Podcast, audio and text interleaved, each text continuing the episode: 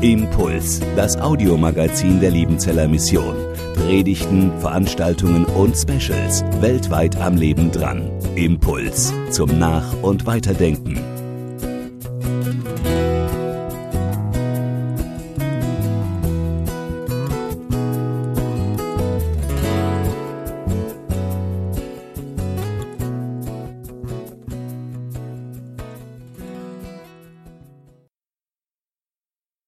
Habe heute einen besonderen Gast, oder müsste man sagen, eine Gästin, also jedenfalls eine Frau, die Britta Greif, hier heute, die Leiterin des Bethauses. Und ich freue mich, wenn du auf die Bühne kommst und wir unser Gespräch führen dürfen. Britta ist verantwortlich hier in Bad Liebenzell für die Gebetsarbeit im Bethaus, im Betraum, wo täglich Gebet stattfindet, aber auch für die große Jugendgebetskonferenz UPC, die vor ein paar Wochen stattgefunden hat. Und ähm, Britta, ich freue mich sehr, äh, dass ich dich kennenlernen durfte. Ähm, sehr interessante Gespräche mit dir gehabt, also richtig schön. Und wenn wir beim Gebet sind, Du bist jetzt quasi so die Profibeterin hier. Weiß nicht. Das Gute ist, du bist nicht allein. Ich weiß, dass die wirklichen Profibeter, die sind die meisten nicht hier drin, sondern in ihren Zimmern, da oben auf dem Berg, die Schwestern. Ich grüße euch ganz herzlich und ich danke euch für jedes Gebet, was ihr sprecht, für uns und für die Missionsarbeit weltweit. Aber wenn ich dich jetzt fragen darf, also das mag man natürlich nicht, wenn jemand sagt Profibeter, ist ja klar. Aber was entspricht dir persönlich mehr? Der UPC mit Hunderten von jungen Menschen, die gemeinsam beten? Oder zu dritt, zu viert im Gebetsraum oder noch was ganz anderes? Das kann ich tatsächlich gar nicht als entweder oder Frage beantworten und kann nicht sagen, das eine oder das andere. Also ich lieb's, äh, wenn hier hunderte Teenies, Jugendliche sind und wir gemeinsam beten für Erweckung in unserem Land und in der Welt. Und ich lieb's genauso mit zwei, drei Leuten zusammen ähm, zu sein im Bethaus, da zu beten.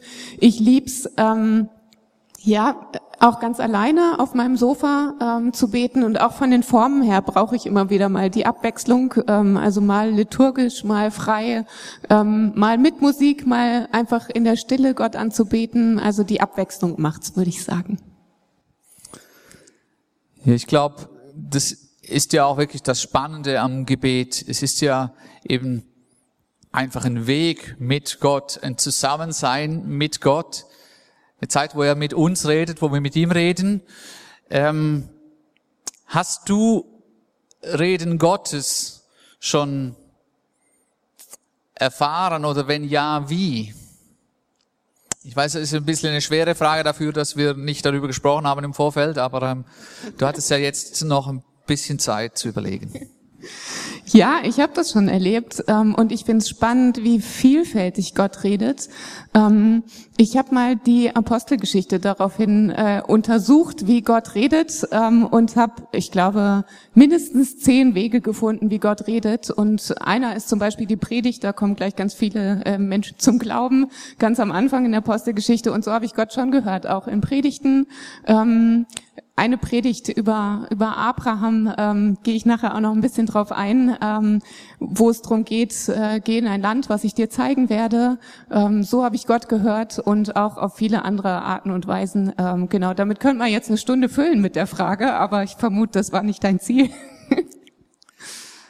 Nein, das war es nicht, aber ich finde es schon sehr spannend, wie, wie Gott spricht und wie wir auch natürlich in der Bibel immer wieder davon lesen, wie er spricht ob, obwohl gar nicht so oft steht, wie er es genau gemacht hat. Also in unserer Geschichte jetzt heißt auch, Gott sprach zu Abraham. Wie er das getan hat, wissen wir nicht. Er hat sicher nicht die Bibel gelesen. Ähm, die gab's ja so auch noch Genau, deswegen sage ich's. aber er hat mal gestartet mit, jawohl, hier bin ich, also ich höre zu. Und das ist sicher ein guter Anfang. Was er dann aber zu hören gekriegt hat, das ist ja schon harter Tobak.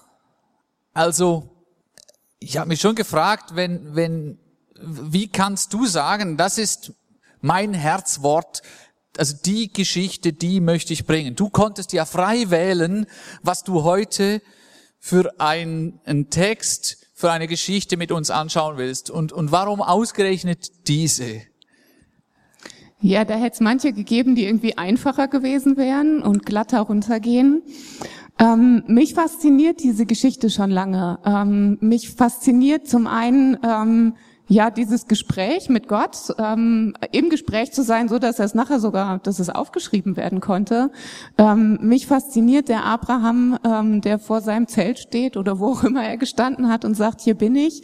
Und gleichzeitig fasziniert mich aber auch eine Geschichte in der Bibel da an der Stelle zu haben, die irgendwie kantig ist, also die nicht so einfach runtergeht und wo ich bis heute Fragen habe und äh, manches ja vielleicht auch nicht ganz verstanden habe. Ähm, und das mag ich, dass äh, ja es ein Text ist, der der Fragen aufwirft, der mich ins Nachdenken bringt ähm, und der mich gleichzeitig herausfordert. Ja, ich habe mich ja auch sehr viel mit diesem äh, Text ähm, auseinandergesetzt in den letzten Jahren auch im Zusammenhang mit meiner Arbeit bei Donia, wo ich ein Musical genau über diese Stelle geschrieben habe. Und ähm, obwohl ich das schon so oft gemacht habe, muss ich sagen, es auch heute wieder. Er fesselte ihn, legte ihn auf den Altar, hob sein Messer. Also es ist einfach schon wirklich eine, eine Zumutung. Ja, finde ich auch. Also gerade auch mit den Bildern eben. Ähm, und wenn ich den Text lese, der, der geht mir durch. So und manchmal kommen mir tatsächlich auch die Tränen, wenn ich den lese, weil der einfach, der ist krass.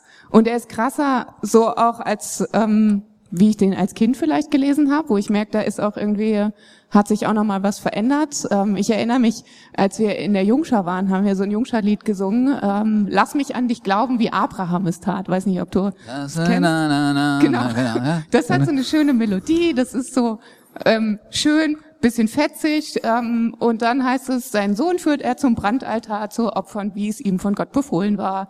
Lass mich an dich glauben. Und das hat voll Spaß gemacht, das zu singen in der Jungschar. Und irgendwie, also ich habe es jetzt auch in der Vorbereitung nochmal ähm, rausgeholt und gelesen und auch gesungen und habe gemerkt, diese Worte, die sind, die sind nicht so einfach. Äh, ich mag dieses Lied trotzdem. Ähm, Im Zusammenhang mit den anderen Strophen ist es dann auch wieder erträglich. Ähm, weil das wünsche ich mir eigentlich, so einen Glauben zu haben ähm, wie der Abraham, aber das ist tatsächlich nicht einfach. Und äh, es gibt dann ja am Ende das Happy End, das wissen wir zum Glück. ähm, trotzdem, gerade dieser Moment, wo du eben auch gesagt hast, dieses, wo er das Messer hebt, ähm, das ist für mich der, einer der dichtesten Momente in dieser Geschichte.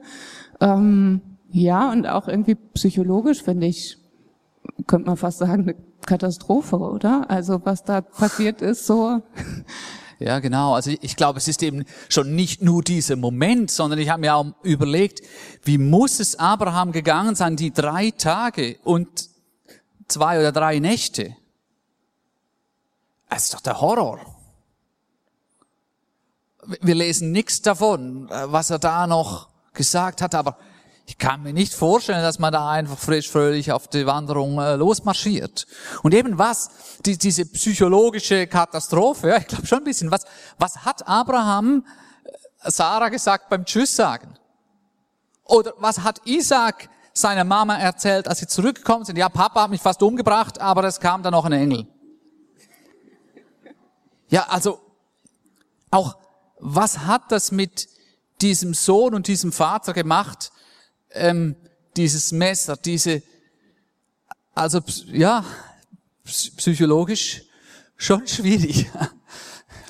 Ja, und trotzdem finde ich es cool, dass die, die Bibel des Gottes aushält, ähm, dass, dass da Geschichten drin sind, ähm, wo erstmal auch Fragezeichen aufwirft, ähm, die jetzt nicht glatt gebügelt sind und wo man sagt, ach, äh, ist schon von Anfang an, Gott hat irgendwie von Anfang an schon gesagt, äh, da ich werde noch eine andere Lösung schaffen. Man kann das so ein bisschen vielleicht rein interpretieren, dass Abraham das gehofft hat. Also er sagt dann ja auch seinem Knecht, ähm, dass sie beide zurückkommen. Da kann man vielleicht reinlesen, er hofft, dass es vielleicht doch gut ausgeht, aber letztlich erhebt das Messer ähm, und ist bereit, Isaak zu opfern. Und ähm, ja, mich fasziniert, dass äh, die Bibel an der Stelle nicht einfach glatt gebügelt wurde. Das wäre so einfach. Ja, genau. Die, die, Bibel hat das nicht nötig, Dinge glatt zu bügeln. Das, das, das gefällt mir, dass, dass Gott das nicht nötig hat. Auch gewisse Widersprüche oder Dinge, die, die wehtun, die sind da und, und wir Menschen, wir, wir versuchen ja ganz oft irgendwie äh, das glatt zu bügeln. Wir, wir ertragen es nicht, weil wir auch wissen, im 21. Jahrhundert erträgt man das nicht. Also müsst ihr euch mal die Bildschlagzeile vorstellen. Ja, Religionsfanatiker, er sticht seinen eigenen Sohn oder so irgendwas. Also, das passt nicht in unsere Zeit. Aber Gott geht seinen Weg und es steckt oft so viel mehr dahinter. Und, und ich bin ähm, irgendwie auch ein bisschen schockiert über mich selber, dass ich diese Geschichte schlimmer finde, wo ein Vater seinen kleinen Jungen fast opfert,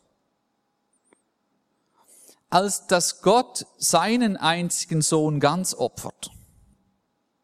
Ich ertrage den Karfreitag ganz gut. Jedes Jahr wieder. Und wie oft singen wir das, ja, du hast deinen Sohn gegeben, du hast ihn für uns geopfert, du bist ans Kreuz gegangen und so weiter. Und es passiert gefühlsmäßig ganz wenig dabei. Und, und das hat mich wirklich äh, fast ein bisschen ja, schockiert. Aber es ist natürlich auch ein, ein großartiges Bild eigentlich, das uns ähm, diese Geschichte bietet. Ja? Mhm. Das ist mir auch nochmal aufgefallen in, in der Vorbereitung. Ähm, ja, jetzt gerade auch nochmal in, in der Passionszeit, ähm, wo ja schon das irgendwie auch Thema ist, im Hinterkopf sowieso immer irgendwie ist. Ähm, und dann eben diese Worte auch zu lesen, die da drin stehen in dem Text. Das nimm deinen einzigen Sohn, den du liebst. Diese Parallele da zu haben, ähm, dann die nächste Parallele, dass sie auf einen Berg gehen. Auch Jesus ist auf einem Berg ähm, gestorben. Ähm, und wo es mir am meisten durchgegangen ist, ist ähm, die Stelle, wo es heißt, dass äh, Abraham Isaak das Holz auf den Rücken gelegt hat. Und da war mir vor Augen Jesus, der das Holz auf dem Rücken getragen hat, wie er das Kreuz getragen hat. Ähm, ja, auf diesen Berg hoch und ja, wo es mich nochmal ganz neu tatsächlich auch berührt hat, was, was Gott bereit war zu machen, was der Vater bereit war zu tun, auch was Jesus bereit war zu tun und das als, als Vergleich, als Bild zu haben, ähm, was mir nochmal ganz anders durchgeht, als, ja, ich ertrage den Karfreitag auch ganz gut, ähm, aber ja, was mich an der Stelle nochmal ganz neu ins Nachdenken und vor allem auch in die Dankbarkeit und ja auch in die Anbetung gebracht hat, ähm, Gott Danke zu sagen für das, was er da getan hat. Ja. Ja, Abraham, der Gott so sehr liebt, dass er bereit wäre, seinen Sohn zu opfern.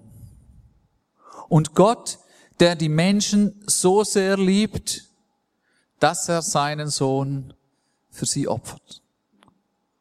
Und, und das ist das, warum ich wiederum begeistert bin von der Geschichte.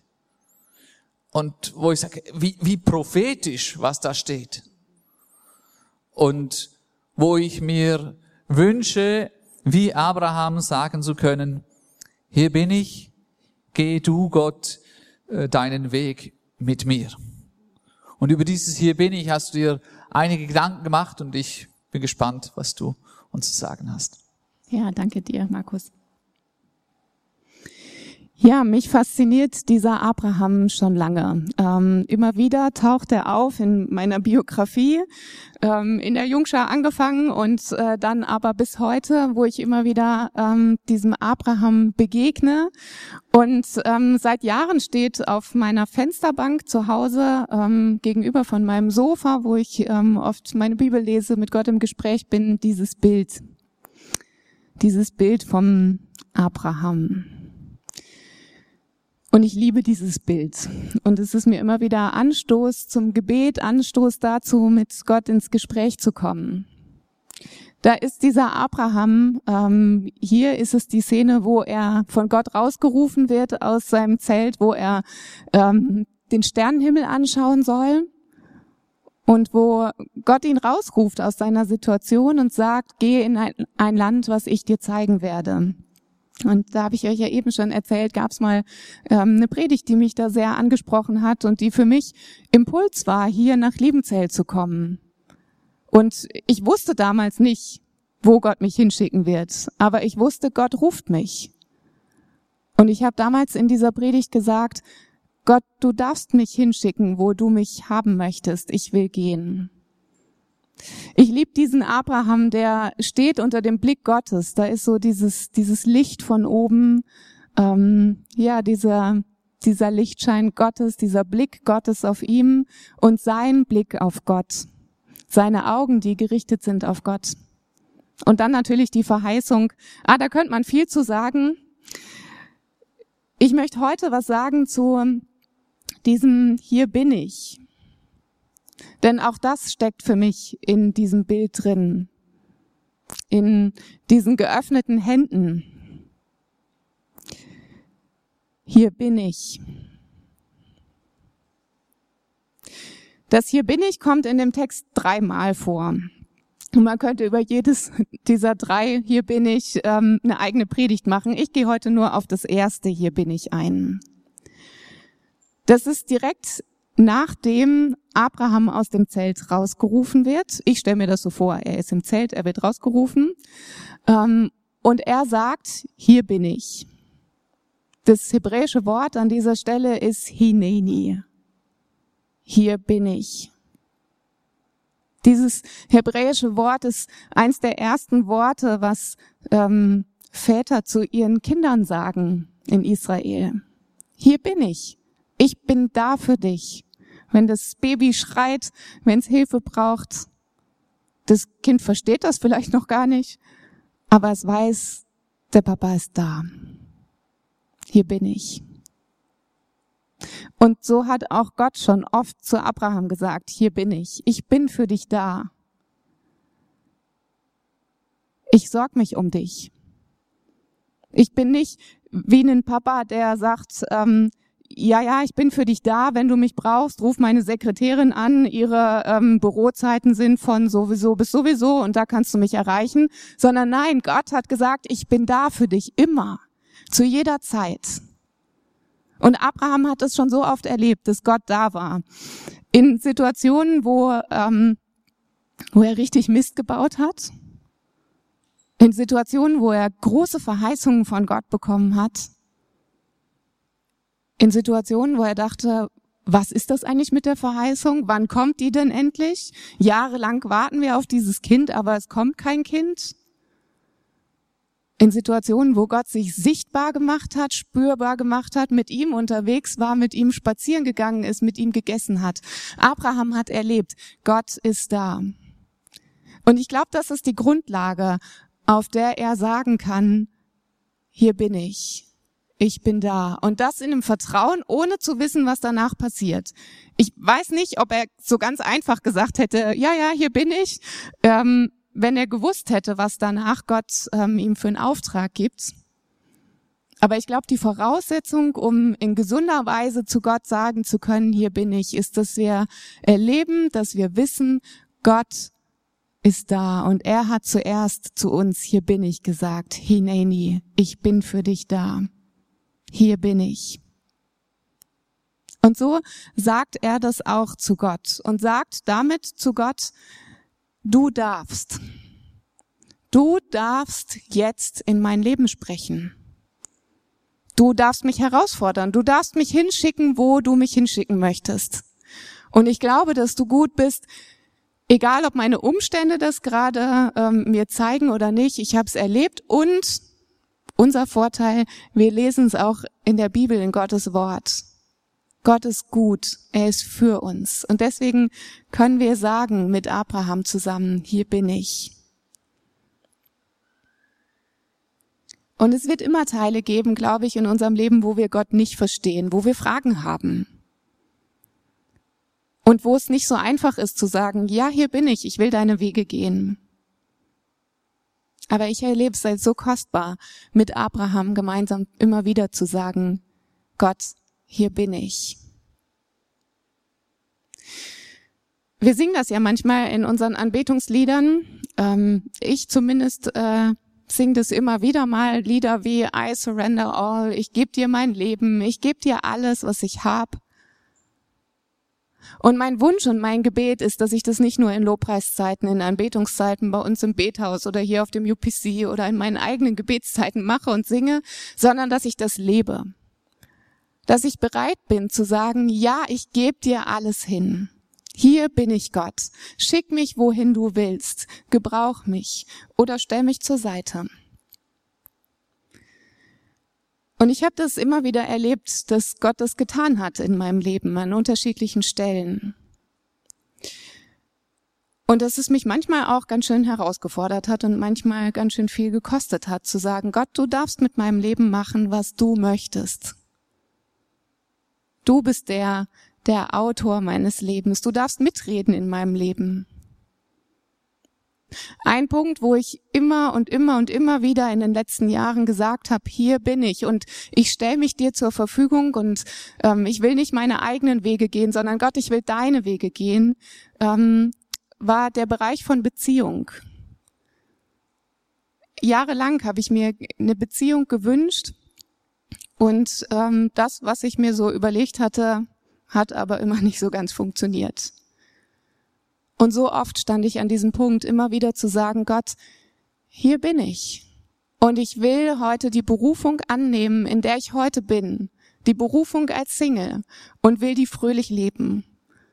Und es gab sicher Momente, da war das nicht ganz so einfach. Aber ich bin dankbar für viele, viele Momente, ähm, wo ich merke, da hat mir das, da hat mir das gut getan, immer wieder zu sagen, Gott, ich will in der Berufung leben, in der ich heute bin. Auch wenn das nicht immer ganz einfach ist.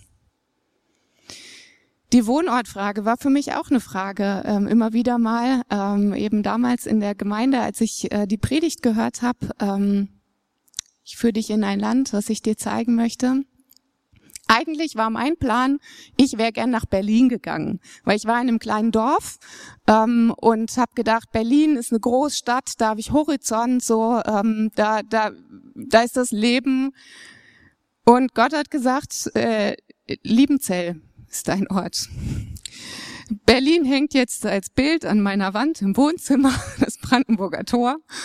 Und ich bin so dankbar dafür, dass Gott mich hier hingestellt hat, weil ich merke, wow, Gott wusste so viel besser, was ich brauche, weil seine Perspektive auf mein Leben noch mal ganz anders ist als meine, meine Perspektive. Was ich mir gewünscht habe, ist Horizont. Und ich habe hier so viel mehr Horizont, als ich jemals wahrscheinlich in Berlin gehabt hätte. Da hätte ich meinen Kiez gehabt, meine Gemeinde gehabt, man hätte tatsächlich auch ein bisschen mehr weggehen oder shoppen gehen können oder so. Das fehlt mir manchmal hier ein bisschen. Ähm, aber ich habe hier bei der Liebenzeller Mission so unglaublich viel Horizont, wie ich, glaube ich, in Berlin vermutlich nie gehabt hätte. Der weltweite Horizont, der Kontakt zu Missionaren, äh, mit Studis im Gespräch zu sein, äh, die auch immer wieder mal wechseln. Also so viel Kontakte zu so unterschiedlichen Menschen. Ich vermute, das wäre jetzt äh, in meiner Version nicht so drin gewesen. Und ich bin so dankbar dafür, dass ich damals zu Gott gesagt habe, hier bin ich. Und es ist mein Wunsch, dass es nicht nur bei den großen Entscheidungen mein, mein Gebet, meine Herzenshaltung ist, sondern täglich in meinem Alltag. Und es ist deshalb ein Gebet, was ich nicht nur bete vor großen Lebensentscheidungen oder wenn ich über, über Beziehungen, über Wohnort, über solche Dinge nachdenke, sondern es ist mein täglicher Wunsch, mein tägliches Gebet. Gott, gebrauch mich heute an dem Ort, wo du mich hingestellt hast. Hier bin ich. Ich will dir vertrauen, dass du gut bist. Ich will mit dir gehen. Ich möchte immer wieder mit diesen offenen Händen wie der Abraham vor Gott stehen. Unter dem Blick Gottes, von dem ich weiß, dass er zu mir sagt, hier bin ich, ich bin für dich da. Und zu ihm sagen, Gott, hier bin ich. Ich bin für dich da. Und ich möchte euch einladen, mit mir gemeinsam ein Gebet zu beten. Dieses Gebet ist von John Wesley, einem Erweckungsprediger. Ähm, und dieses Gebet habe ich vor ähm, ungefähr anderthalb Jahren gefunden und bete das seitdem immer mal wieder. Und wenn du möchtest, dann lade ich dich ein, dieses Gebet gemeinsam mit mir zu beten. Ich gehöre nicht mehr mir, sondern dir. Stell mich, wohin du willst. Geselle mich, zu wem du willst. Lass mich wirken, lass mich dulden. Brauche mich für dich oder stell mich für dich beiseite. Erhöhe mich für dich, erniedrige mich für dich.